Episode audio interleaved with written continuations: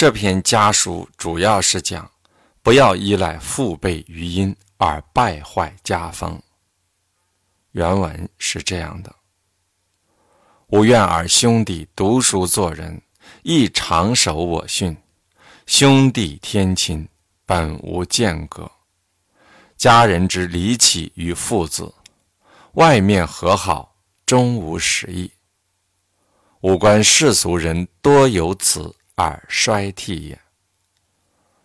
我一介寒儒，天切方正，功名事业兼而有之，岂不能增置田产，以为子孙之计？然子弟欲其成人，总要从寒苦艰难中做起，多酝酿一代，多研究一代也。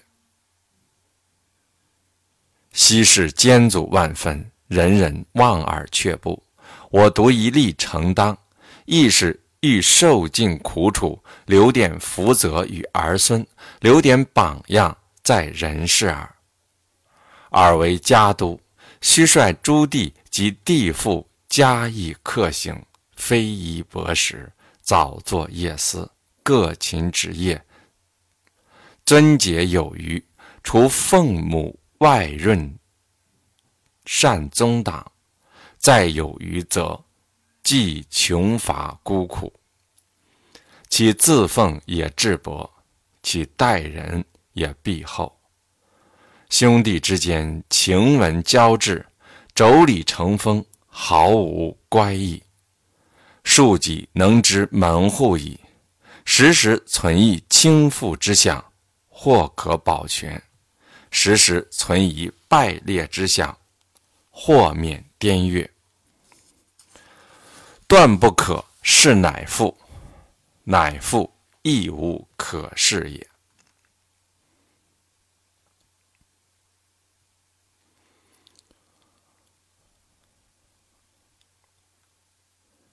这篇家书是说，我很希望你们兄弟诸人读书做人，随时谨守我对你们的教训之言。兄弟之间天然亲诚，本来是没有隔阂的。家中内部的人之所以分离，往往起因于媳妇。表面上和和气气，其实却貌合神离，矛盾重重。我看一般人家大都由此，以至于衰败。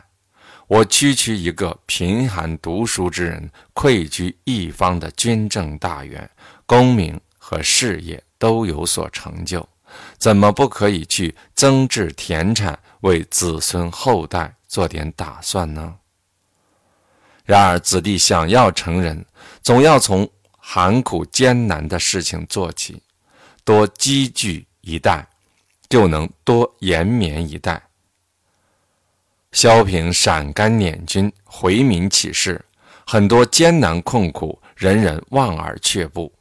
我一个人则鼎力担当，也是要多吃点苦楚，留点福泽与儿孙，留点榜样在人世上。你为长子督理家事，必须带领各位弟弟。及弟媳妇们加以刻苦节行，省衣节食，早起夜思，大家专事自己的职业，节省有余。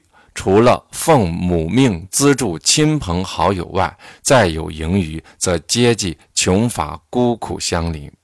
对自己的生活必须尽量省俭，对待别人则必须宽厚周到。